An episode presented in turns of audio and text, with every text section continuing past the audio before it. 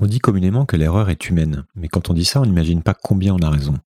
Il y a quelques années, j'avais découvert l'existence des biais cognitifs grâce au best-seller de Daniel Kahneman, Système 1, Système 2, et j'avais été sidéré d'apprendre à quel point nos jugements individuels sont peu fiables et avec quelle facilité et quelle fréquence nous nous trompons.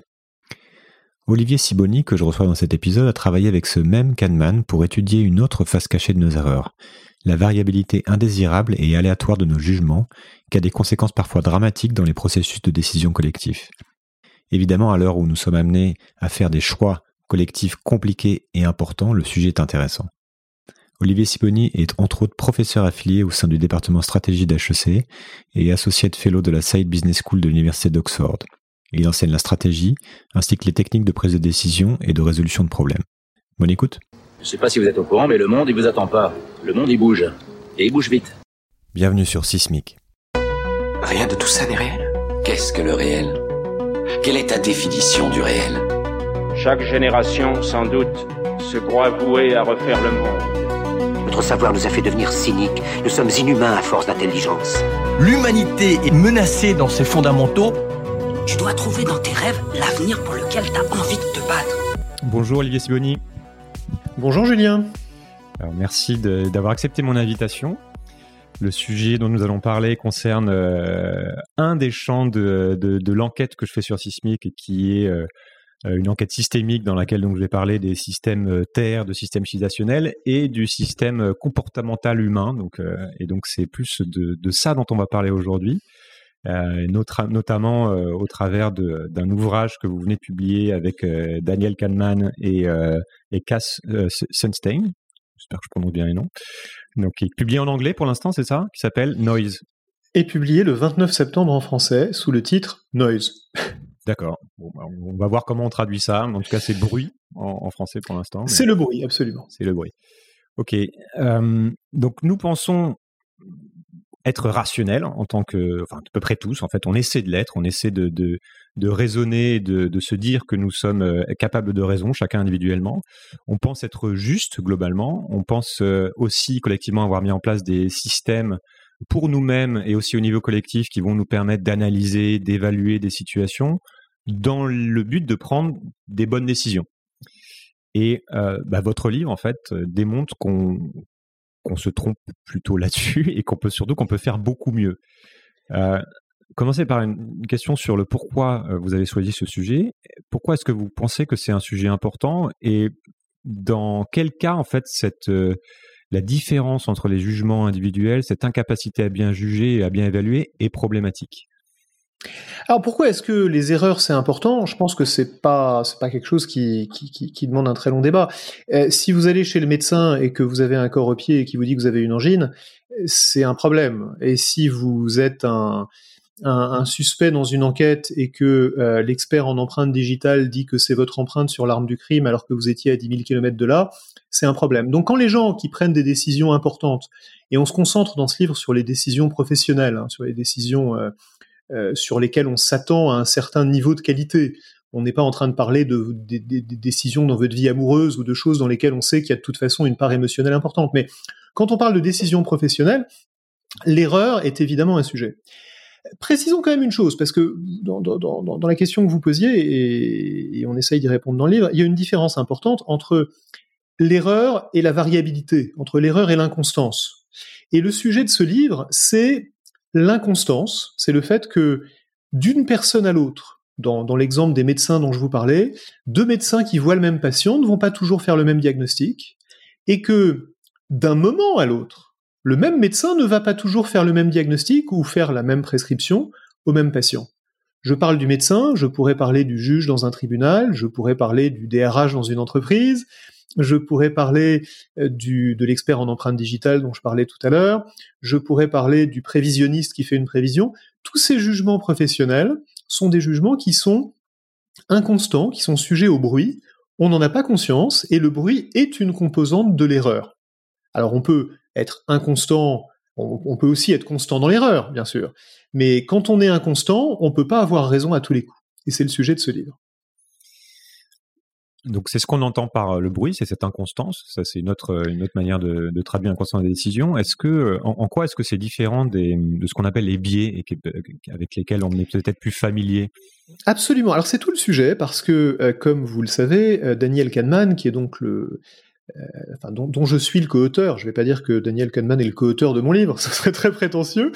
Euh, Daniel Kahneman, qui est un, psychologue qui a reçu le prix Nobel d'économie il y a une vingtaine d'années, euh, a passé les 50 années euh, passées à découvrir avec son co-auteur Amos Tversky et puis à, à, développer cette idée de biais cognitif qui, 50 ans plus tard, est rentrée dans le, dans le langage courant. On sait à peu près tout ce que c'est qu'un biais cognitif. Par exemple, quand je vous parle du euh, biais d'excès de confiance, vous avez trop confiance en vous pour beaucoup de choses, bah oui, vous le savez, vous en avez entendu parler. Quand on parle du biais d'ancrage, le fait que dans une négociation, par exemple, le premier qui donne un chiffre va ancrer la discussion autour du chiffre qu'il a indiqué. Vous le savez, quand on parle du biais euh, de disponibilité, le fait que les informations qui nous frappent, qui sont présentes, qui sont saillantes, qui sont présentes à l'esprit, vont peser plus lourd que des choses qui sont cachées, un sujet important dans la perception de la crise environnementale, soit dit en passant.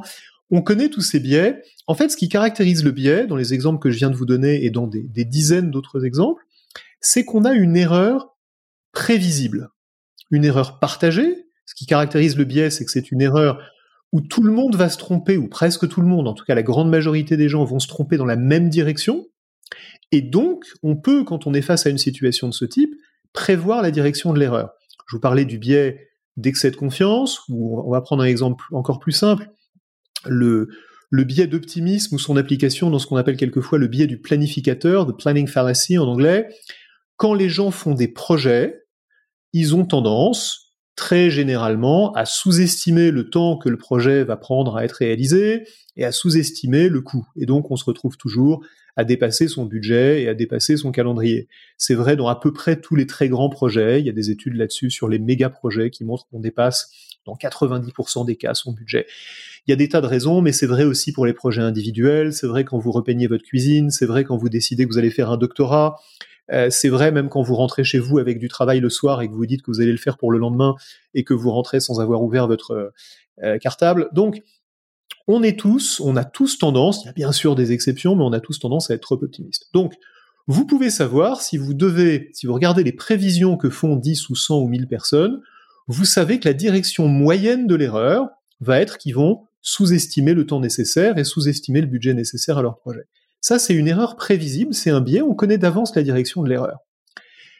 Mais une fois qu'on a dit ça, entre deux personnes qui chacune prévoient le temps qu'il va falloir pour repeindre la même cuisine, ou entre deux personnes qui prévoient le temps qu'il va leur falloir à chacun pour faire le même doctorat, ben, ils vont pas faire exactement la même prévision. Il y a aussi une variabilité autour de cette moyenne. Donc le biais, c'est l'erreur moyenne, l'erreur partagée, l'erreur qu'on a en moyenne tendance à commettre, mais il reste, une fois qu'on a tenu compte du biais, une erreur variable, une erreur aléatoire, une erreur imprévisible, qu'en statistique on appelle le bruit. Hein, en statistique, on décompose le biais et le bruit. Quand on regarde un instrument de mesure, par exemple, il peut avoir un biais, votre balance dans votre salle de bain peut vous dire que vous êtes toujours un demi-kilo plus, plus lourd que vous n'êtes en moyenne, et donc à l'usage, vous le savez, il faut que vous soustrayez un demi-kilo, ça c'est le biais de votre balance, mais si vous montez trois fois de suite sur votre balance, vous allez vous rendre compte que elle vous donne pas exactement le même chiffre à chaque fois que vous montez dessus, il y a une variabilité aléatoire. Donc, c'est en fait très simple. Le biais, c'est l'erreur moyenne, le bruit, c'est l'erreur variable. Et quand on prend une mesure ou quand on fait un jugement, les deux contribuent à l'erreur. C'est ça qui est très important à, réaliser, et c'est ça que souvent on ne réalise pas, c'est pour ça qu'on néglige le bruit. Le biais se voit, le biais euh, se perçoit plus facilement, parce que justement c'est une erreur moyenne, on a tendance à penser que le bruit n'a pas d'importance parce qu'il varie, mais en fait, si vous ne regardez, si vous vous pesez qu'une seule fois, au lieu de vous peser trois fois de suite, vous ne saurez pas qu'il y a du bruit. Et dans la pesée que vous avez faite, il y a une erreur aléatoire. Quand vous n'allez voir qu'un seul médecin, et pas la moyenne des médecins, si en moyenne les médecins ont tendance à ne pas surdiagnostiquer ni sous-diagnostiquer la maladie que vous avez, ça vous fait une belle jambe si chez vous elle est sous-diagnostiquée ou surdiagnostiquée. Donc la variabilité au niveau d'une décision cause autant d'erreurs que le biais, et même en fait souvent plus. Voilà pourquoi en fait dans l'erreur, il y a du biais et il y a du bruit, les deux sont distincts, les deux s'additionnent. Et donc, si on veut réduire les erreurs, il faut traiter autant le bruit que le biais. Très clair. Euh, merci aussi d'avoir euh, repris le temps de reparler des, biais, parce que je pense que euh, en fait beaucoup de gens ne sont pas familiers tant que ça avec avec ce concept-là. Et d'ailleurs, le, travail de Daniel Kahneman, je le cite souvent via son livre Système 1, Système 2, Thinking Fast and Slow, parce que c'était ça fait partie justement des livres que j'ai découvert il y a quelques années qui m'avaient marqué, parce que j'avais découvert l'existence des biais et à quel point ils étaient sous-estimés aussi dans nos vies personnelles au travers de ça. Donc, et, les biais, c'est très important, entendons-nous bien. On n'est pas en train de dire que euh, parce qu'il y a du bruit, les biais ne comptent pas. Mmh. On est en train de dire qu'en fait, il y a une face cachée de l'erreur. Mmh. Le biais, c'est la partie de l'erreur qui se voit, à laquelle on est attentif. Le bruit, et c'est en soi un phénomène intéressant, est une partie de l'erreur à laquelle on ne prête pas d'attention. En partie parce qu'on on la voit pas, et c'est intéressant de savoir pourquoi est-ce qu'on la voit pas, pourquoi est-ce qu'on n'entend pas ce bruit, en fait, pourquoi le bruit est inaudible, sans jeu de mots, et, en partie parce que on on on a l'idée erronée qui nous vient d'une, d'une compréhension un peu superficielle de nos cours de maths de, d'il y a très longtemps, euh, que c'est pas grave parce que les erreurs aléatoires en moyenne s'annulent. Bah oui, peut-être que les erreurs en moyenne s'annulent, mais si vous vous en commettez une, si on tombe sur le juge qui fait euh, qui fait toujours la même erreur, oui, c'est voilà, absolument. Euh, non, et c'est pour ça, donc, euh, si je comprends bien aussi votre travail, c'est pour ça qu'il fait partie des, des best-sellers là, du, du, New York Times, c'est qu'il ouvre tout un champ, enfin, il met en, en lumière quelque chose qui, jusqu'à présent, était, était sous-estimé. Oui, on, on, essaye en fait d'attirer l'attention sur ce phénomène parce que euh, vous, vous, preniez l'exemple du juge. Euh, prenons, prenons un exemple tout bête, euh, tout bête, mais, mais en fait assez, assez problématique et tout à fait, tout à fait réel. Une des études qui nous a, qui nous a mis la puce à l'oreille quand on faisait ce travail, c'est une étude d'ailleurs assez ancienne, faite aux États-Unis, où on mesure la variabilité de la justice. En pratique, comment est-ce qu'on fait pour mesurer la variabilité de la justice? C'est très compliqué, parce que quand vous dites euh, Julien a fait un vol à l'étalage et Olivier a aussi fait un vol à l'étalage, et Julien a été condamné à euh, un mois avec sursis alors qu'Olivier a pris trois mois ferme ah c'est pas juste. Bah non, attendez, on peut pas dire que c'est pas juste parce que peut-être que Julien c'est la première fois, il a des circonstances atténuantes, alors qu'Olivier est un récidiviste endurci euh, qui euh, en plus n'a montré aucun remords à l'audience. Donc il y a peut-être d'excellentes raisons. Donc on peut pas simplement se contenter de ça. Si on veut savoir s'il y a une variabilité anormale de la justice et pas simplement une attention aux, caractéristiques particulières de chaque cas, ce qui est complètement normal, une individualisation de la peine, en fait, il faut faire une expérience. Cette expérience a été faite, à ma connaissance pas en France, mais, mais aux États-Unis, en prenant un certain nombre de descriptions de cas, de, vignettes, euh, un peu un peu schématiques, où on dit voilà quelqu'un qui a commis tel crime, il a tel euh, casier judiciaire, il a telle caractéristique personnelle, il a joué tel rôle dans le crime, il a montré ou il n'a pas montré euh, de contrition à l'audience, il a plaidé coupable ou il n'a pas plaidé coupable, etc. On, on donne un certain nombre d'informations et on va donner les mêmes, les mêmes informations à 200 juges. 200 juges fédéraux, des vrais juges, pas des, gens qu'on recrute sur Internet en leur disant qu'ils vont jouer le rôle du juge. Donc 200 vrais juges, et on leur demande à combien vous condamnez cette personne? Alors il y a plein de cas différents, mais pour le cas moyen, le condamné va être condamné, enfin le, prévenu, qui est, reconnu coupable dans tous les cas, on fait, on fait l'hypothèse qu'il a été reconnu coupable et que la mission du juge est de fixer la peine, c'est comme ça que ça se passe aux États-Unis, le juge va fixer la peine en moyenne à 7 ans. Donc, peut-être qu'il y a un biais dans la justice américaine et que c'est une sévérité excessive. Peut-être qu'en réalité, si vous alliez, enfin en réalité, peut-être que si vous alliez en Suède, le même condamné serait condamné qu'à 3 ans de prison. Et peut-être que si vous alliez en Chine, il serait condamné à 19 ans de prison. Ça, ça serait un biais du système. Mais laissons de côté cette question du biais et supposons que 7 ans, c'est la peine juste pour se condamner, puisque c'est celle qui est donnée en moyenne par 200 juges compétents. Le problème du bruit, c'est que quand vous prenez deux juges au hasard, il y en a un qui va le condamner à, 3, à 5 ans et l'autre à 9 ans. Il y a 4 ans d'écart entre deux juges choisis au hasard en moyenne. Ça, c'est quand même très très préoccupant, parce que ça veut dire qu'au moment où vous rentrez dans le tribunal, avant même que vous ayez plaidé votre cause, que votre avocat ait fait ou mal fait son travail, euh, que vous ayez euh, pu faire valoir toutes vos circonstances atténuantes et que sais-je, vous en avez déjà pris pour 4 ans de plus ou 4 ans de moins, en fonction de l'identité du juge sur lequel vous êtes tombé. aucune logique, aucune, euh, aucune justice ne justifie ça. Personne ne veut, personne, aucun législateur n'a conçu le système judiciaire pour être une loterie. Donc le bruit, dans le cas d'espèce, est peut-être une source d'erreur. C'est difficile à dire parce qu'on ne sait pas dire quelle est la réponse juste. Est-ce que c'est le juge qui dit 3 ans qui se trompe parce que ça devrait être 7 ou est-ce que c'est le juge qui dit 7 ans qui se trompe parce que ça devrait être 5 On n'en sait rien. On peut pas dire quelle est l'erreur. Mais on peut dire qu'il y a une injustice. Si une personne pour la même chose, si la même personne pour la même chose peut être condamnée à 3 ans de prison ou à 7 ans de prison en fonction de la personne sur laquelle il tombe, on a un vrai problème. Vous avez... Et donc le problème du bruit, c'est à la fois l'erreur et l'injustice.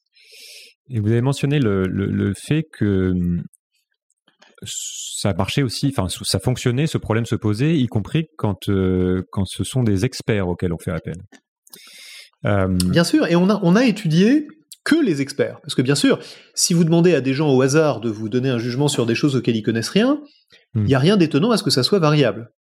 Hein, si je si je vais dans la rue ouais, et, et que je demande aux gens à combien est-ce que vous pensez qu'il faut condamner quelqu'un qui a commis tel crime, il y a des gens qui vont me dire à rien du tout et d'autres qui vont me dire à 25 ans de prison, et c'est complètement normal. Ce qui est préoccupant, c'est que des juges qui sont censés appliquer les mêmes lois et qui sont censés euh, faire partie du même système et du même système judiciaire, et où le fait que je sois affecté à un juge plutôt qu'un autre est un produit du pur hasard. Il n'y a aucune, euh, aucune décision euh, consciente là-dedans. C'est qu'on ait une telle variabilité chez des experts. Alors, ça, on va le retrouver chez tous les experts, dans tous les systèmes. Un autre exemple tout à fait étonnant, c'est, j'en parlais brièvement, c'est les médecins.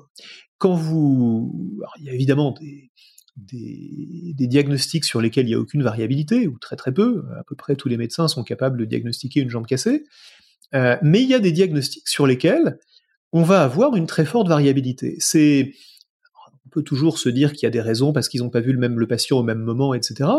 Les exemples les plus purs, entre guillemets, c'est quand vous prenez euh, une radiographie ou une image de scanner, ou enfin en tout cas une, un, résultat d'imagerie, et que vous le montrez à deux médecins différents en leur disant qu'est-ce que tu vois là?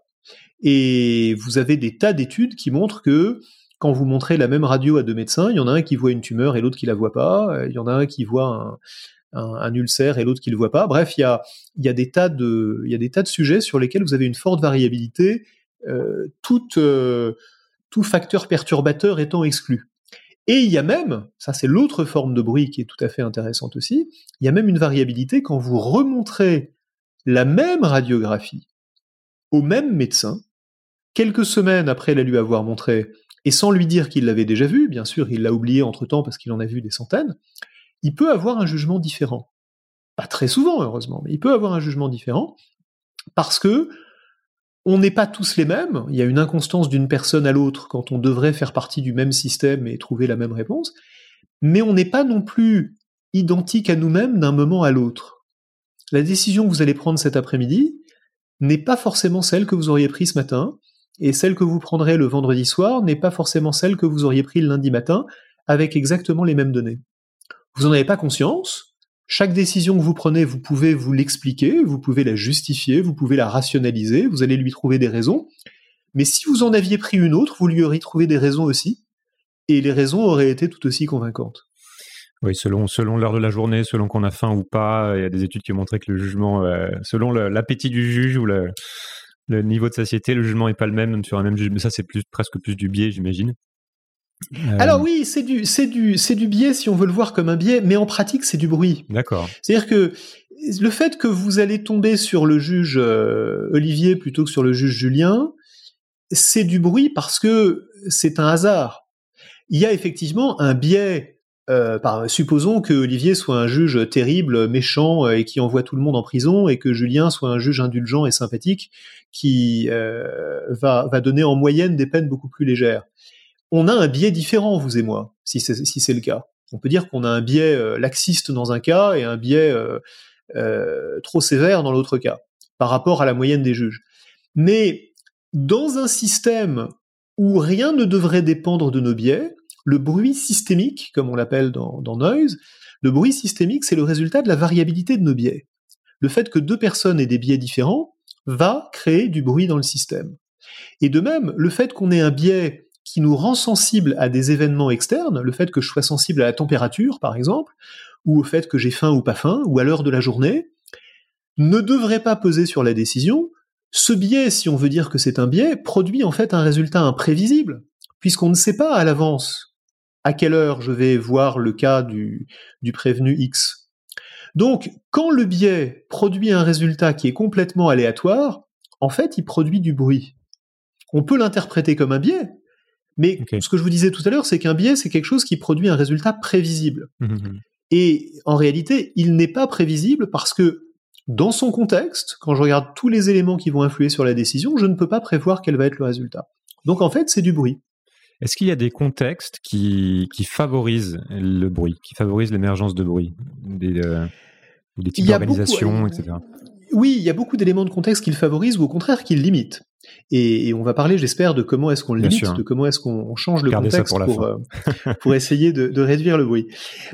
De manière générale, partout où il y a du jugement, il y a du bruit. Dès qu'il y a jugement, il y a bruit.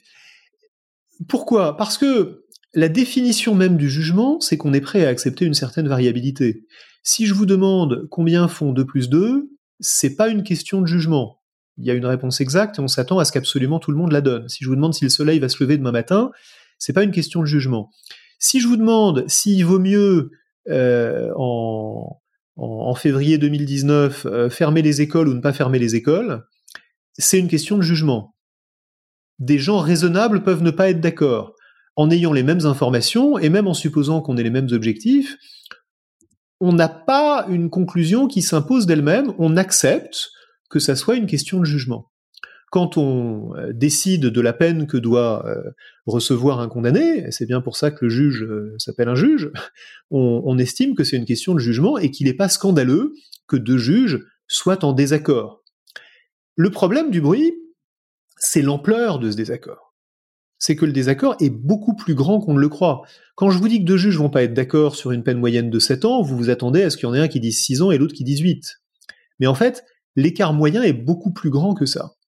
Je vais prendre un autre exemple dans le domaine de l'entreprise parce qu'il est particulièrement frappant.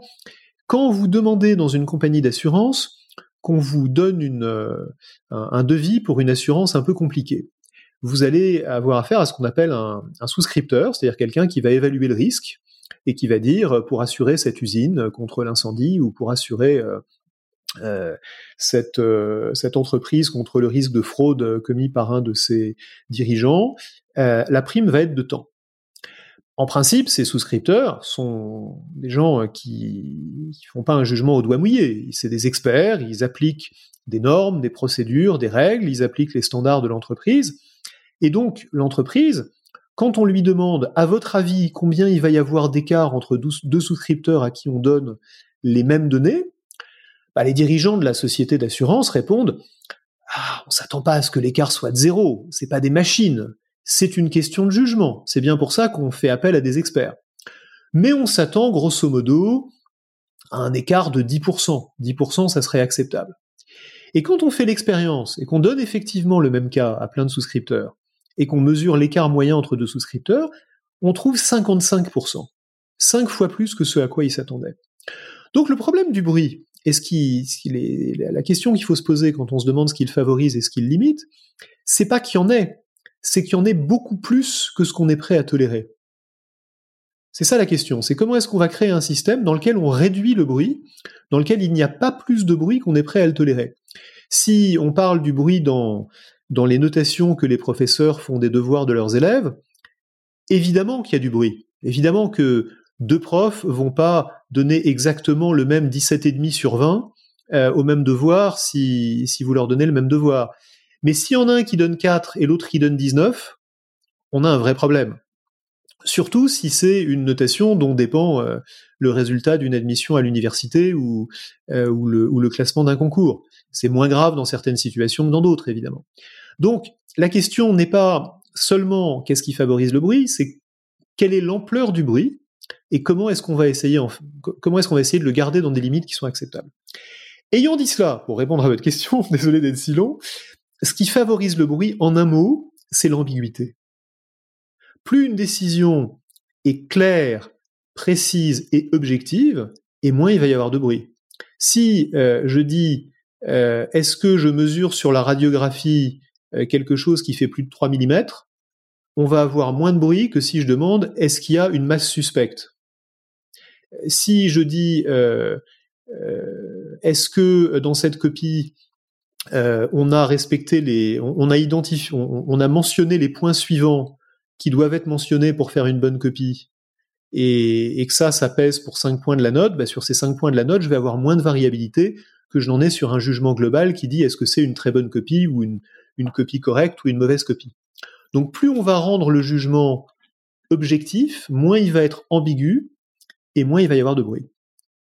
Ce qui est fascinant avec, euh, avec, ce sujet, et aussi c'est la remarque que m'était faite quand j'avais découvert le, le, sujet des biais, c'est euh, de se dire que à quel point tout ça n'est pas pris en compte par euh, notamment ceux qui sont en charge de prendre des décisions et à quel point ces sujets sont méconnus. C'est-à-dire qu'on est toujours globalement dans euh, des schémas, des organisations, des sociétés dans lesquelles euh, on est tous à peu près convaincus, et notamment ceux qui prennent les décisions, que leurs décisions sont bonnes, sont rationnelles, sont basées sur des éléments tangibles, et que donc finalement on a ce qu'il faut pour, bien juger.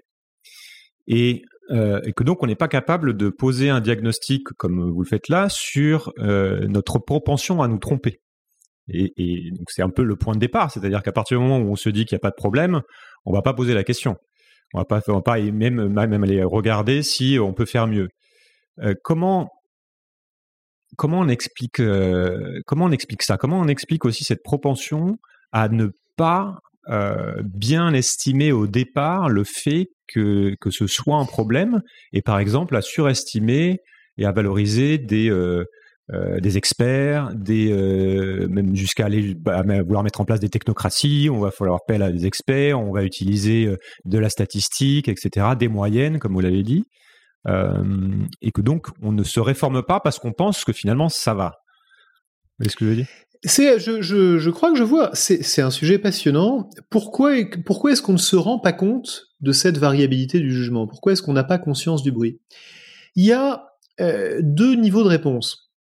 Le premier niveau de réponse, et c'est un, trait psychologique euh, euh, partagé qu'on appelle quelquefois le réalisme naïf, c'est que quand je porte un jugement, ou de plus, même plus généralement quand je regarde le monde autour de moi, je pense que je vois le monde comme il est.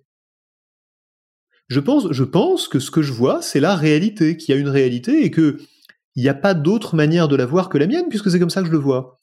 Ça ne me vient pas à l'idée que vous, vous la voyez différemment et que quelqu'un d'autre pourrait la voir différemment. On, ne passe pas notre vie à se demander si quelqu'un d'autre verrait les choses différemment de nous. Et c'est d'autant plus vrai qu'on est sur une question compliquée, à laquelle on a réfléchi longtemps, dont on pense être un expert, et sur laquelle on a formulé publiquement un point de vue. Une fois que j'ai dit par exemple que, après avoir étudié la question, que euh, le vaccin AstraZeneca produit des effets, secondaires terribles et que donc il faut euh, l'interdire au sujet de moins de 55 ans, euh, bien que des tas d'autres pays soient arrivés à une conclusion différente voire opposé, bah c'est mon avis et je pense que il n'y a pas de raison que quelqu'un d'autre le voit différemment. Donc, psychologiquement, si vous voulez, on a une tendance à penser que les choses sont comme elles sont et que on les voit comme elles sont. Dans la compagnie d'assurance dont je vous parlais tout à l'heure, quand vous allez dire à un de ses souscripteurs, bah tu sais, euh, là où toi tu mets une prime de 100 000 dollars, ton voisin en met une de 180 000 dollars, il tombe de l'armoire. Il n'avait pas imaginé une seconde qu'il pouvait y avoir un écart pareil. Il avait beaucoup de respect pour son collègue, il en a toujours. Tout d'un coup, son monde s'écroule. Il était certain que 100 000 dollars, c'était la prime juste. Bon, d'accord, si son voisin avait dit 110, ouais, bah, c'est à peu près pareil, c'est normal, on, reste copains. Mais 180, mais il a vu quelque chose que j'ai pas vu, ou j'ai vu quelque chose qu'il a pas vu il y en a évidemment un de nous deux qui se trompe, et on n'avait pas imaginé une seconde que ça puisse être le cas. Et ça, c'est l'expérience qu'on a à chaque fois qu'on fait ce qu'on appelle un audit de bruit, c'est le, type d'expérience dont je vous parle dans la compagnie d'assurance ou dans la justice. Les gens qui sont confrontés à l'ampleur de ces désaccords n'en reviennent pas. ils sont euh, eux-mêmes tout à fait surpris de, de l'ampleur du désaccord. Donc ça, c'est la première raison. Ce qui en soulève une deuxième, qui est, mais pourquoi ils s'en étaient pas rendus compte avant? Parce qu'après tout, la compagnie d'assurance, elle a intérêt à résoudre ce problème. C'est quand même un énorme problème de vendre à 100 000 euros une police d'assurance qui en vaudrait 180 000, ou au contraire de proposer à 180 000 euros et donc de pas avoir le business parce qu'une autre compagnie va probablement proposer une cotation moins chère, euh, quelque chose que vous pourriez proposer à 100 000. Donc manifestement, il y a un de ces deux experts qui se trompe et, et ça nous coûte de l'argent. Pourquoi on s'en est pas rendu compte avant? Là, il y a un autre phénomène, c'est que dans la quasi-totalité des organisations, c'est moins important d'avoir la bonne réponse que d'être d'accord entre nous. En fait, les organisations sont des machines à produire du consensus, sont des machines à étouffer les désaccords, à masquer les inconstances et les, désaccords dont je vous donne des exemples, parce que faire émerger ces désaccords, ça crée du conflit, ça crée de la tension, ça ralentit la progression vers la mise en œuvre d'une décision, et donc, de plein de manières subtiles ou pas très subtiles, les organisations vont étouffer ces désaccords et faire en sorte qu'on se donne l'illusion du consensus. La manière la plus évidente de faire ça, c'est celle que vous pratiquez tous les jours, ça s'appelle une réunion. Donc vous, au lieu de faire un audit de bruit où vous demandez à vos deux experts euh, combien vous pensez qu'on devrait mettre, vous les mettez dans une salle ensemble, ils en discutent, euh, et celui qui avait dit 100 000 regarde celui qui dit 180 000, qui a 10 ans de bouteille de plus que lui, qui a beaucoup plus d'autorité, qui en parle avec beaucoup plus d'assurance, et il corrige rapidement sa copie en disant oui, moi j'avais dit 160, mais finalement 180, ça me va bien, on n'a qu'à dire 170. Ou quand vous êtes en train de recruter un candidat, on a tous eu cette expérience, on a tous vu le même candidat. Bien sûr, si on formait notre jugement indépendamment des autres, on aurait des opinions très différentes. Mais quand on rentre dans la salle et qu'on voit le DRH qui a un grand sourire en disant ah, Je crois qu'on a trouvé notre homme, qu'est-ce que vous en pensez? Je voudrais vous entendre pour savoir ce que vous en pensez, parce que votre jugement est très important. Bah, vous avez compris que les réserves que vous aviez sur le candidat, finalement, euh, c'est pas le moment de les exprimer. Donc, on va par toutes sortes de méthodes. Je donne des exemples pas très subtils, mais il y en a des plus subtils. Euh, essayer de, de pousser un petit peu la poussière du bruit sous le tapis et de faire en sorte de ne pas la voir, de manière à, à, se donner l'illusion du consensus et à continuer à aller de l'avant. Ok. Alors, je voudrais qu'on aille maintenant dans quoi faire de, de, par, rapport, par rapport à ça, parce que c'est effectivement, euh, c'est évidemment une, grande euh, partie du, du livre. Euh, donc une fois qu'on a compris, qu'on a identifié, déjà je pense qu'il y a encore énormément de travail pour que euh, euh ce soit accepté, pour qu'on s'en rende compte, comme on l'a dit, puisque ça demande une, une, très grande remise en question dans beaucoup d'organisations et aussi au niveau individuel. Qu'est-ce qui peut être fait en fait? Comment est-ce que l'on peut mieux faire? Quelles sont les méthodes quelques-unes en tout cas des méthodes préconisées pour réduire ce bruit et, donc les erreurs de jugement? Alors, la, première méthode, comme vous dites, c'est de s'en rendre compte. C'est d'en prendre conscience. Parce que, euh, on l'a dit, on va le répéter, on a tendance à sous-estimer le problème, on a tendance à se dire que nos jugements sont bons, on a tendance à se bercer de l'illusion qu'on est des gens rationnels, que si on devait reprendre la même décision, on reprendrait la même, et que si quelqu'un d'autre qu'on respecte était euh, donné, était confronté aux mêmes informations, il, il, aurait la même conclusion. Pour se rendre compte que ça n'est pas le cas, il faut prendre un sujet, un sujet sur lequel on s'attend à de la convergence, et faire ce fameux audit de bruit, c'est-à-dire mesurer le désaccord. Je fais une parenthèse. Je dis un sujet sur lequel on s'attend à de la conformité ou à de la convergence. Entendons-nous bien, il y a des tas de sujets sur lesquels ne pas être d'accord, c'est pas un problème, et c'est même super. Hein, il y a des tas de sujets sur lesquels la créativité, la variété des opinions, l'absence d'accord sont formidables. La pensée unique, c'est pas bien pour tout. Hein Donc, il y a des tas de sujets sur lesquels c'est pas un problème. Maintenant, quand, quand, deux médecins euh, vous voient et qu'ils vous donnent pas le même diagnostic, c'est pas qu'il y en a un qui est créatif, ça s'appelle pas de la diversité, ça s'appelle pas le refus de la pensée unique, ça s'appelle avoir au moins un des deux médecins qui se trompe. Donc il y a des sujets sur lesquels on veut de la conformité, on veut de la convergence, parce qu'il y a une bonne réponse, ou parce qu'on fait l'hypothèse qu'il y a une bonne réponse. Et donc sur ces sujets-là, la première étape, c'est de faire un audit de bruit et de le mesurer. Là, il est possible, c'est rare, possible, que vous disiez, en fait, notre processus est sous contrôle. Nos experts nous donnent tous à peu près la même réponse, ou il nous donne une réponse variable, il nous donne toujours une réponse variable, mais une réponse dont la variabilité est acceptable. Je suis prêt à vivre avec. À ce moment-là, vous faites rien, c'est très bien. Si vous considérez que la variabilité que vous avez est, trop importante ou trop importante ou trop coûteuse par rapport aux objectifs de votre organisation, vous allez vous demander comment la réduire. Donc la première étape, c'est l'état des lieux, si vous voulez, c'est de vous dire euh, qu'est-ce que j'ai vraiment comme variabilité. Chose qu'on fait rarement, hein, parce que c'est très désagréable de se, confronter à cette réalité, et chose qui va, qui est, qui est indispensable euh, pour euh, faire évoluer les mentalités, pour regarder nos propres décisions avec un petit peu plus d'humilité. Tant qu'on n'a pas pris conscience de ça, il n'y a aucune raison de changer. Comment ça se passe au niveau d'une puis peut-être on va aller aussi dans les dans d'autres exemples concrets de ce qu'il faudrait mettre en place. Euh, peut-être dans le livre il y a aussi cette histoire de limiter l'intervention humaine, de limiter le jugement, de mettre plus de procédures, de processus, etc. Ce qui peut être aussi parfois qui peut faire peur à certains avant d'aller là-dessus, au niveau d'une euh, société, est-ce que euh, ça s'amplifie parce que finalement on a affaire à une organisation plus grande et qu'il y a plus de potentiel de bruit? Et euh, est-ce qu'on a la capacité de d'éliminer une partie de ce bruit qui forcément va avoir un impact sur beaucoup plus de monde, être coûter beaucoup plus cher, être beaucoup plus dommageable? Et notamment sur des sujets de, société, voire des sujets de civilisation comme je sais pas, le changement climatique dont je parle beaucoup dans le podcast. Euh, à quel niveau le bruit se situe et est-ce qu'on peut euh, espérer l'éliminer d'une manière ou d'une autre Ça dépend de quoi on parle, parce que encore une fois, il y a des sujets sur lesquels la convergence n'est pas attendue. Euh, si vous si vous parlez de, enfin si vous si je vous demande pour qui vous allez voter en 2022 hmm. et si je le demande à 100 personnes, je m'attends pas à ce que tout le monde soit d'accord. Oui, les choses qui relèvent de système de valeurs, de, de, de vision Bien sûr, tout le monde n'a pas les mêmes objectifs, tout le monde n'a pas les mêmes priorités, mm. tout le monde n'a pas le même système de valeurs. Et même sur des sujets précis, alors là on parle de, quand on vote pour un candidat, on vote pour un agglomérat d'idées et de, programmes, voire d'impressions. Mais même sur des sujets précis, euh, est-ce que, euh, je reprends l'exemple du Covid tout à l'heure, euh, comment est-ce qu'on qu'on fait face à une pandémie?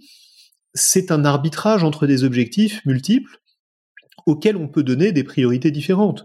On peut penser que garder les écoles ouvertes, c'est un objectif absolument capital, ou euh, que euh, c'est pas un objectif aussi important que, que d'autres objectifs qu'on peut avoir. Donc on peut avoir des priorités différentes, et, donc on peut avoir des, conclusions différentes. Ce qui est un problème, c'est quand il y a du bruit sur des sujets de fait, sur des sujets sur, sur des sujets sur lesquels il devrait y avoir un jugement partagé on a le droit d'avoir des opinions différentes sur la manière de faire face au changement climatique. S'il y a des gens qui pensent qu'il y a un changement climatique et d'autres qui pensent qu'il n'y en a pas, c'est du bruit, c'est un problème. Est-ce qu'il y a, bon, je fais un, aparté en parlant un peu de science justement, est-ce qu'il y a du bruit dans le processus scientifique, comme certains vont le dire, en disant que finalement aussi ça relève d'une euh, tout cela ne fonctionne pas de manière parfaite et donc il y a des sujets qui relèvent de l'opinion et pas de la science, etc. Ou alors est-ce que la méthode scientifique est par exemple une des méthodes qui élimine le bruit, qui tend à éliminer le bruit? Alors oh, c'est un sujet passionnant parce qu'en théorie, euh, la, méthode scientifique devrait réduire beaucoup le bruit. les, tests scientifiques, les tests statistiques qu'on applique, les peer reviews qu'on applique, et euh, en, science, l'absence de bruit, ça a un nom, c'est la, fiabilité ou la répétabilité d'une mesure ou d'une expérience. Et c'est en soi un objectif de la science. en principe, quand on publie un résultat, on s'attend à ce qu'il soit réplicable. Or, comme vous, en avez euh, parlé ou comme vous en parlerez, je suis sûr, il y a un vrai sujet de réplicabilité en science.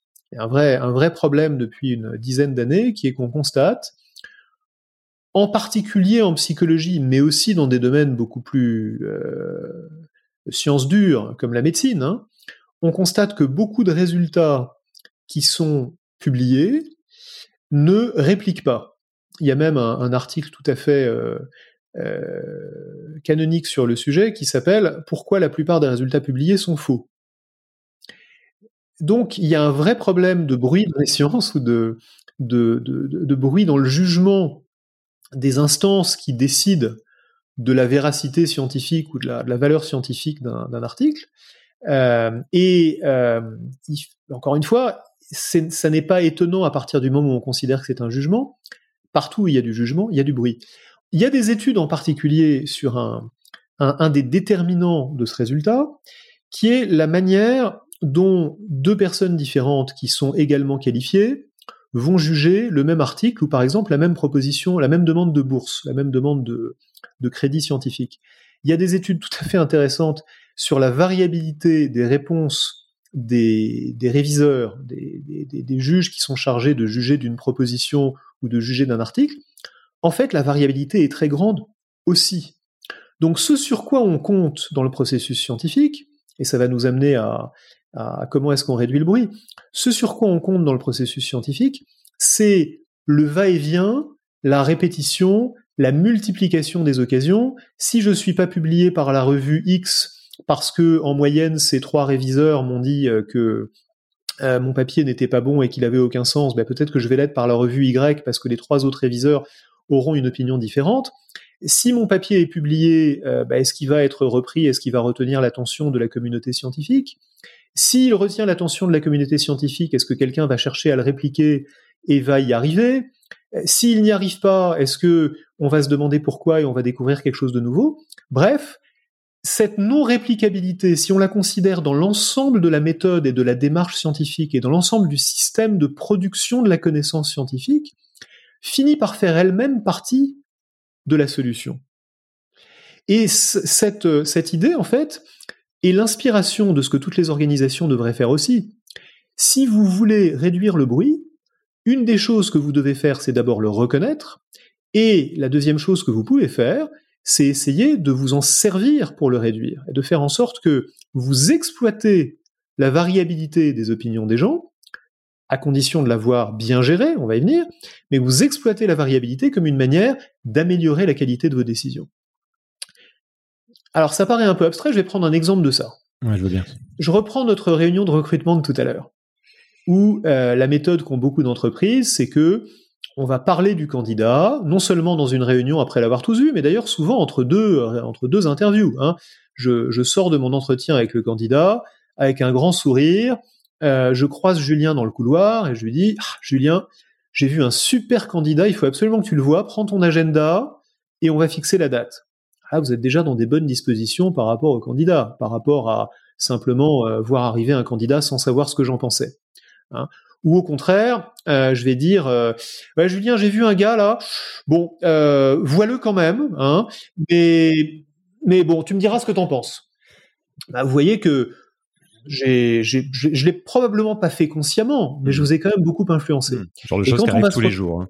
Des choses qui arrivent absolument tous les jours. On a tous vécu ça. Hmm. Et quand on va se retrouver dans la réunion finale, évidemment, on va assez rapidement arriver à un consensus pour dire ce candidat est formidable ou au contraire il est pas terrible. Contrastez ça avec un processus dans lequel on va chacun voir le candidat séparément, sans avoir communiqué entre nous, sans avoir aucune information, et on va remplir un questionnaire détaillé qui nous dit comment on évalue ce candidat. Et c'est seulement quand on va avoir rempli et écrit ce questionnaire détaillé qu'on va se retrouver dans une salle pour en parler.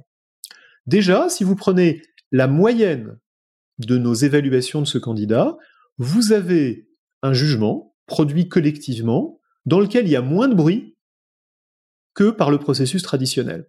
Tout bêtement parce que prendre la moyenne de plusieurs jugements indépendants, j'insiste sur indépendant parce que c'est le mot-clé, la moyenne de plusieurs jugements indépendants a moins de bruit que ces jugements pris séparément. Ça, c'est simplement le phénomène qu'on a tous appris en statistique des erreurs aléatoires qui diminuent quand on prend la moyenne de plusieurs jugements. Quand vous montez sur votre balance et qu'elle vous donne un poids différent à chaque fois, si vous vous pesez cinq fois et que vous prenez la moyenne des cinq pesées, vous avez quelque chose qui est beaucoup plus proche de votre poids réel que si vous êtes pesé qu'une seule fois. Ah, donc là, la, la, la, la moyennisation, toute bête, est une manière d'avoir un meilleur jugement. Mais on n'est pas obligé de s'arrêter là. On peut faire encore mieux. Je vous disais tout à l'heure qu'un jugement objectif est meilleur qu'un jugement subjectif et qu'un jugement détaillé est meilleur qu'un jugement global. Si, en plus de vous demander votre avis sur le candidat, j'ai décidé, avant le début du processus, qu'il y a cinq critères d'évaluation, et seulement cinq. Et je ne sais pas quels sont les critères, mais vous avez certainement une description de poste. Ce qui est important, c'est ce qui est sur cette liste, mais c'est aussi ce qui n'y est pas. Le fait que le candidat ait les mêmes hobbies que vous, qu'il ait fait la même école que vous, euh, qu'il ait, soit dit en passant, euh, la même couleur de peau ou qu'il ait vécu dans les mêmes pays, toutes ces choses-là, en théorie, ne doivent pas rentrer en ligne de compte. Elles nous influenceront toujours, mais en tout cas, elles ne vont pas rentrer dans mes critères. Et sur chacun de ces critères, je vais essayer d'être aussi précis que possible, aussi objectif que possible. Je vais constater que la notation sur chaque critère, sur chaque sous-jugement, sur chaque euh, euh, composante du jugement global, est moins variable d'une personne à l'autre que le jugement global. Je peux vous demander est-ce que le candidat vous plaît ou est-ce que le candidat vous plaît pas, et peut-être que vous et moi on va pas être d'accord, mais si je demande est-ce que ce candidat est un bon vendeur? Et est-ce que ce candidat a un bon fit avec la culture de l'entreprise, ben vous allez voir qu'on est beaucoup plus d'accord sur chacune de ces deux questions que sur la conclusion globale. Peut-être que vous vous dites qu'il faut pas le prendre parce que c'est un super vendeur mais il va pas fitter avec la culture, et que moi je dis il faut le prendre parce que c'est vrai qu'il va falloir qu'il s'adapte à la culture, mais waouh, c'est un super vendeur. Donc il peut tout simplement, et c'est très souvent le cas, y avoir un accord sur les éléments du jugement, mais un désaccord sur la pondération qu'on doit leur donner. Donc on va réduire beaucoup le bruit quand on va décomposer le jugement en éléments. Donc première idée, prendre la moyenne de beaucoup de jugements indépendants. Deuxième idée, décomposer le jugement en sous-jugements indépendants les uns des autres, et sur lesquels il va y avoir moins de bruit. Quand vous combinez ces choses-là, la moyenne et la structuration, vous commencez déjà à avoir beaucoup réduit le bruit. on peut continuer, il y a des tas d'autres méthodes. Il y a, hein, un autre élément que j'avais trouvé euh, intéressant dans le livre, je crois, qui est le, euh, de préciser encore davantage le, cadre en fait dans lequel un jugement peut être émis et que donc là où on va avoir tendance à, se dire euh, finalement on va en faire appel à l'intuition humaine ou au jugement humain parce que, euh, notamment pour juger des situations très humaines, euh, parce que justement on veut être, euh, on va pas confier ça à un algorithme, on va pas confier ça à, un robot, etc. Et donc on a envie de compassion, etc. En fait, on se rend compte qu'il y a aussi beaucoup de bruit là-dedans. Et donc une des préconisations du, du, livre, dans certains cas, ça va être de dire qu'il faut en fait clarifier le cadre, clarifier les bornes d'un jugement clarifier les bornes ou définir une espèce de guideline, une espèce de directive. Euh, je prends un exemple qui est tout à fait, euh, tout à fait frappant parce qu'il a, il a sauvé des milliers de vies, probablement des millions de vies aujourd'hui. Euh, quand un, quand un bébé vient au monde et qu'on doit décider s'il se porte bien ou s'il faut s'en occuper en l'envoyant en, réanimation néonatale, ben on regarde le bébé et on se dit ouais, il m'a l'air d'aller bien, il crie, il gesticule, tout va bien.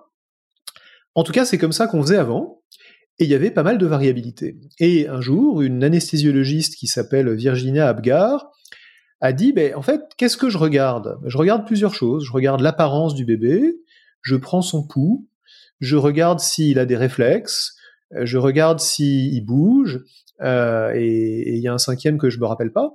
Euh, donc il y a cinq critères sur lesquels on peut mettre une note 0, 1 ou 2. Alors par exemple pour le pouls, c'est euh, en dessous de tel pouls, entre tel pouls et tel pouls, ou au-dessus de tel pouls. Euh, par exemple pour euh, les réflexes, c'est est-ce qu'il réagit un peu ou beaucoup ou, pas du tout à, une stimulation donnée.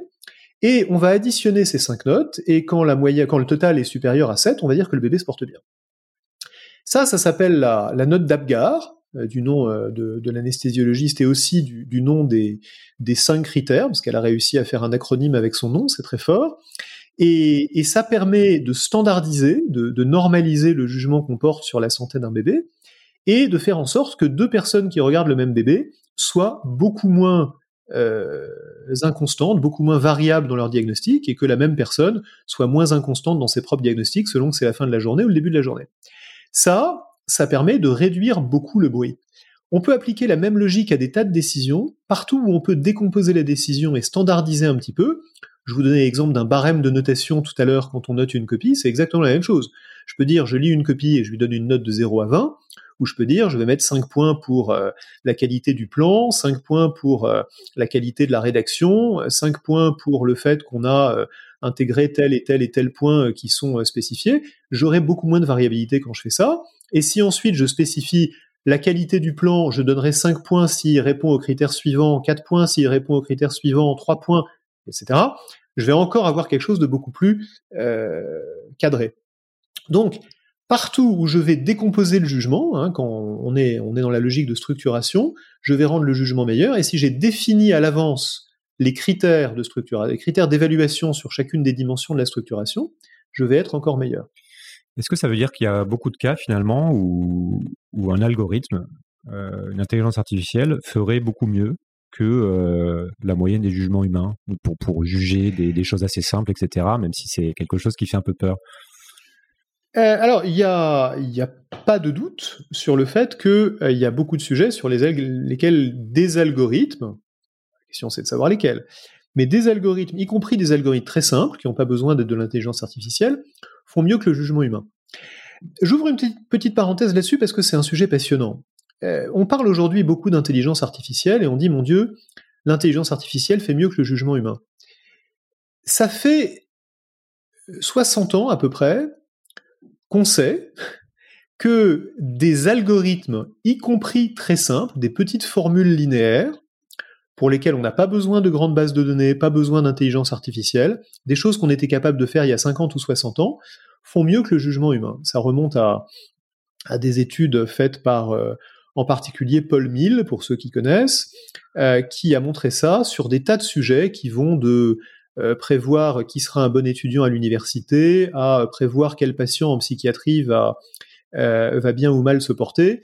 C'est un, une, vraie, une vraie histoire de détective parce que imaginez Paul Mill dans les années 50, voilà, qui est, qui est, qui est psychiatre, et qui se dit, au fond, est-ce que nos jugements sont bons? Vous voyez, il se pose la question que vous posiez tout à l'heure, est-ce que nos jugements sont rationnels? Est-ce qu'il y a une manière de comparer nos jugements avec quelque chose qui pourrait faire mieux que nous? Et il s'aperçoit qu'en prenant des petites formules très simples auxquelles on donne les mêmes informations, on arrive à faire mieux que nous. Vous en aviez probablement pas beaucoup entendu parler. Peu de gens en ont entendu parler.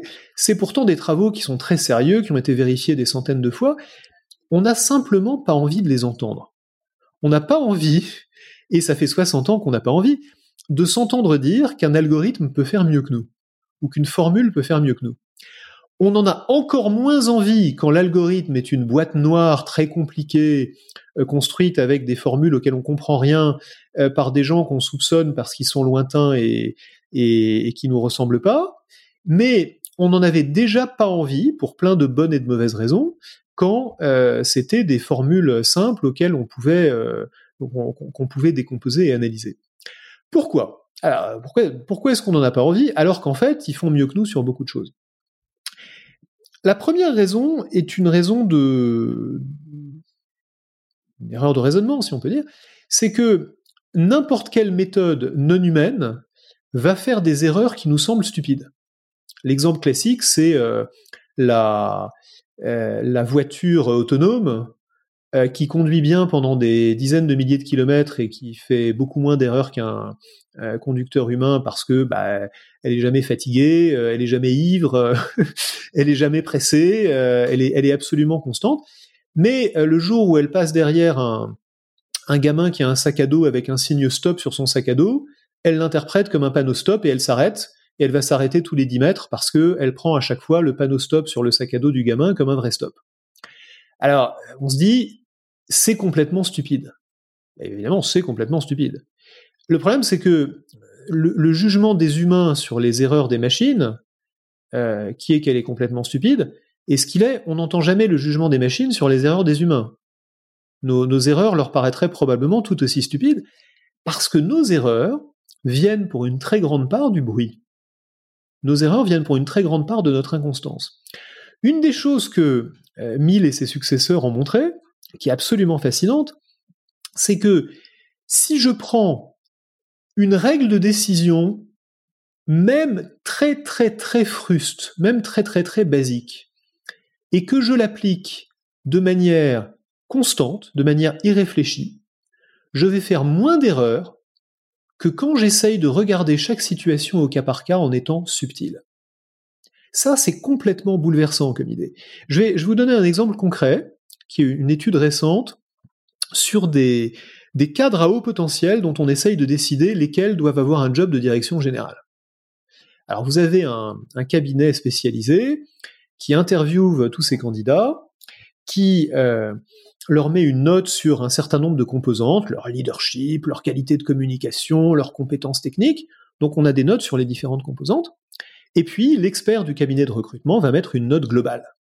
Et cette note globale, c'est pas juste la moyenne des différentes composantes. Il a un jugement, il a une expertise, il est capable de dire que euh, telle candidate, euh, c'est vrai que sa communication est pas formidable, mais ses compétences techniques et son leadership sont tellement extraordinaires que fait elle va pouvoir s'améliorer, alors que telle autre qui est très bonne en communication, bon bah en fait oui c'est vrai qu'elle est très bonne en communication, mais ça va pas l'aider beaucoup. Bref, il va former un jugement au cas par cas en utilisant toute sa subtilité humaine. Quand on va comparer la qualité de ce jugement avec celle de simplement une moyenne ou une moyenne pondérée des différents critères, et qu'on va comparer la qualité en disant au fond parmi ces candidats lesquels ont réussi, hein, quand est-ce que la prévision était correcte, eh ben la machine, la moyenne, va faire mieux, c'est pas une machine, c'est simplement une moyenne, va faire mieux que le jugement humain. Parce que la moyenne applique toujours la même règle. Elle ne varie pas d'un candidat à l'autre, elle n'essaye pas d'être subtile. Elle n'essaye pas de réfléchir.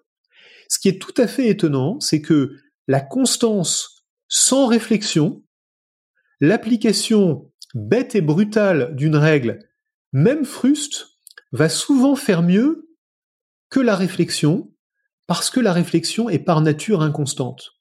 Et ça, c'est quelque chose qui est profondément choquant.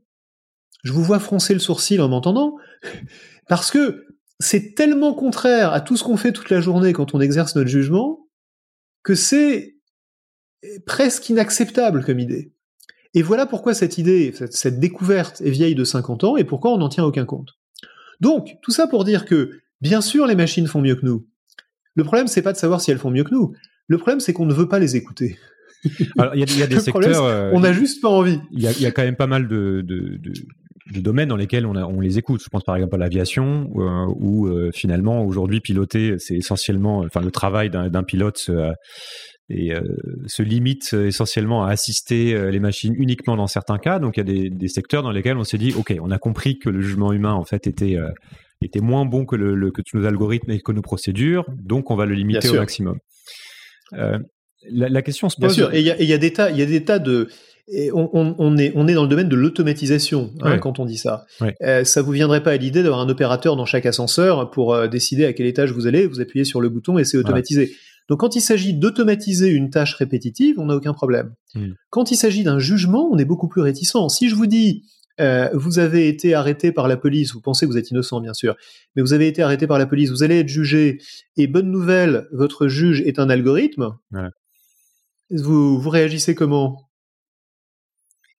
Bah, non mais ça c'est intéressant parce qu'il y a des systèmes euh, et pour avoir vécu un peu l'étranger et notamment en Asie, on voit que la manière dont, la loi est faite et dont la loi est appliquée surtout varie énormément par rapport à une culture comme la France, une culture latine justement. C'est-à-dire qu'il y a beaucoup plus de procédures, c'est beaucoup plus net, il n'y a pas de place à la discussion euh, par rapport à une, à une règle qui va être donnée, ce qui, ce qui au départ est très étonnant parce qu'on se dit mais attends j'ai affaire à une machine en face de moi ou j'ai affaire à un humain, j'explique mon cas, vous comprenez, j'avais pas vu, euh, je savais pas, je viens d'arriver, etc. Et finalement, on voit que ça ne passe jamais.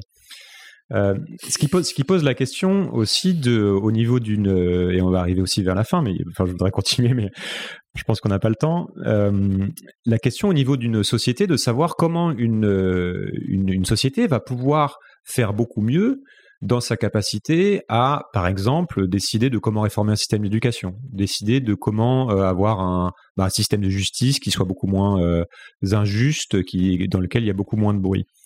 Est-ce que, euh, et je pense, j'ai toujours cette, ceci, par exemple, le, pour l'éducation, il y a des classements qui existent, qui sont des classements internationaux, qui vont évaluer les étudiants avec, sur des critères objectifs en essayant, donc si je comprends bien, de limiter un maximum le bruit.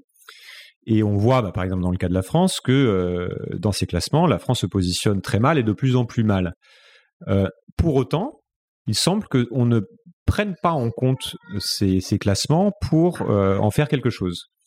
Comment est-ce que, en fait, c'est une erreur de ne pas les prendre en compte parce que ce sont des, jugements qui sont intéressants parce qu'ils ont limité le bruit? Et pourquoi on ne les prend pas en compte au niveau d'une société? Autrement dit, ça revient à parler aussi du bruit gouvernemental ou politique, euh, peut-être un petit peu plus, même si on l'a déjà un peu évoqué. Alors là, je crois qu'on est on n'est pas dans un sujet de bruit, on est dans un sujet absolument capital et, dramatique et qui, euh, si vous voulez mon avis, est le sujet le plus important auquel la France soit confrontée. Euh, mais euh, on est on est dans un problème euh, politique et on est essentiellement dans un problème de biais, c'est-à-dire que on a une tendance collective à penser qu'on a un système éducatif formidable euh, alors qu'il est en faillite.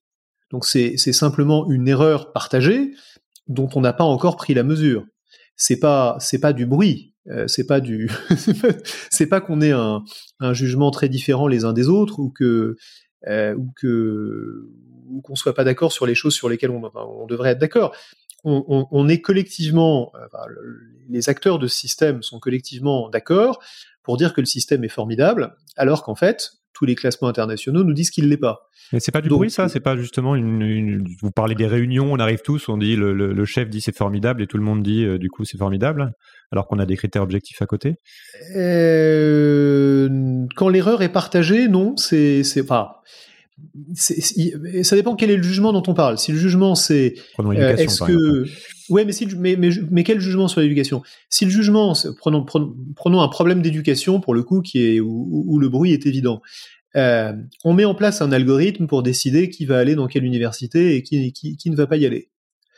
Euh, et bon, en théorie, euh, pourquoi pas? Ce serait bien d'avoir un algorithme. C'est probablement une manière, en théorie, de réduire le bruit.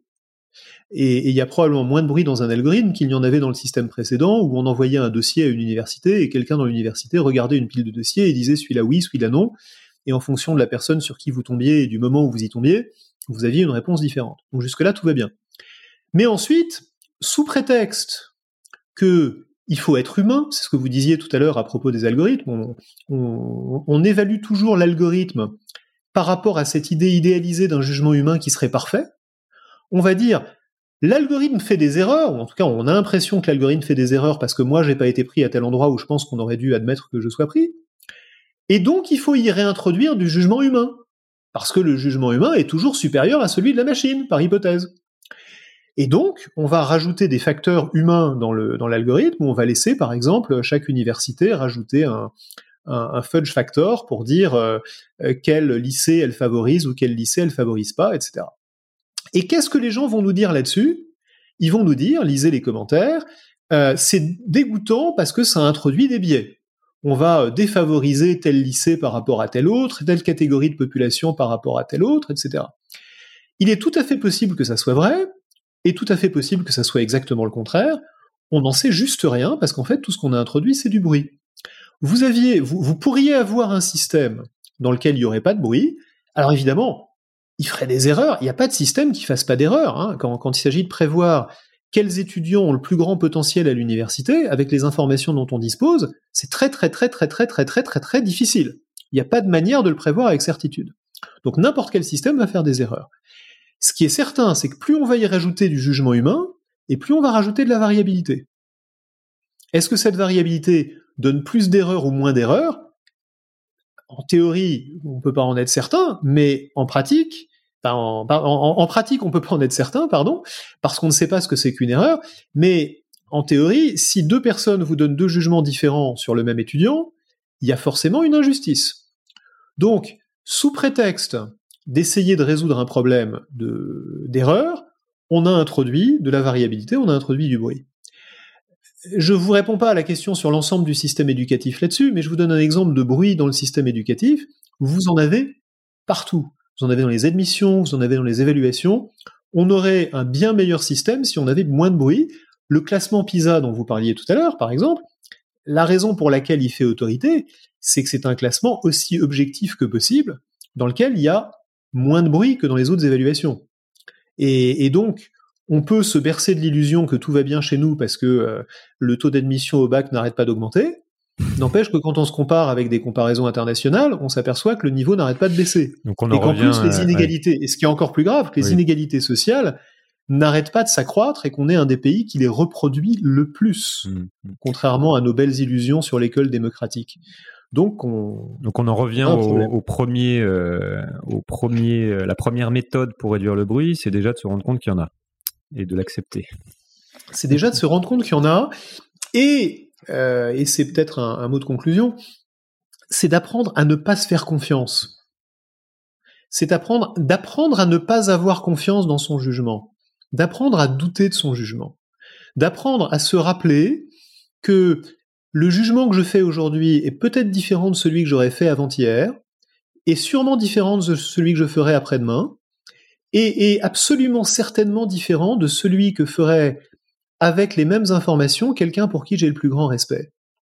Et une fois qu'on une fois qu'on se met ça en tête, on est un petit peu plus ouvert à des méthodes qui vont permettre de réduire le bruit, comme celle dont on parlait tout à l'heure, et même, pourquoi pas, comme l'utilisation pour un certain nombre de choses, et là où c'est socialement acceptable, d'algorithmes qui vont remplacer le jugement humain.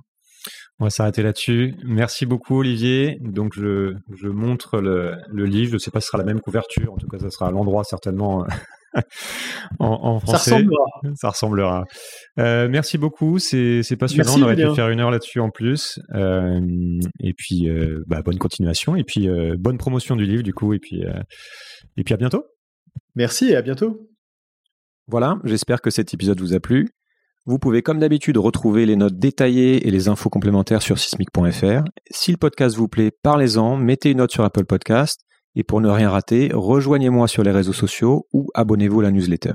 Je suis Julien Devorex, Sismic est un podcast indépendant et je me consacre désormais entièrement à ce projet. Pour me soutenir dans cette démarche et rejoindre la communauté privée Slack, vous pouvez faire un don à partir du site. Enfin, si vous souhaitez échanger avec moi ou me solliciter pour une conférence, contactez-moi pour en parler. Merci encore pour votre écoute et à bientôt dans un autre épisode. Changer le monde? Quelle drôle d'idée Il est très bien comme ça, le monde, pourquoi changer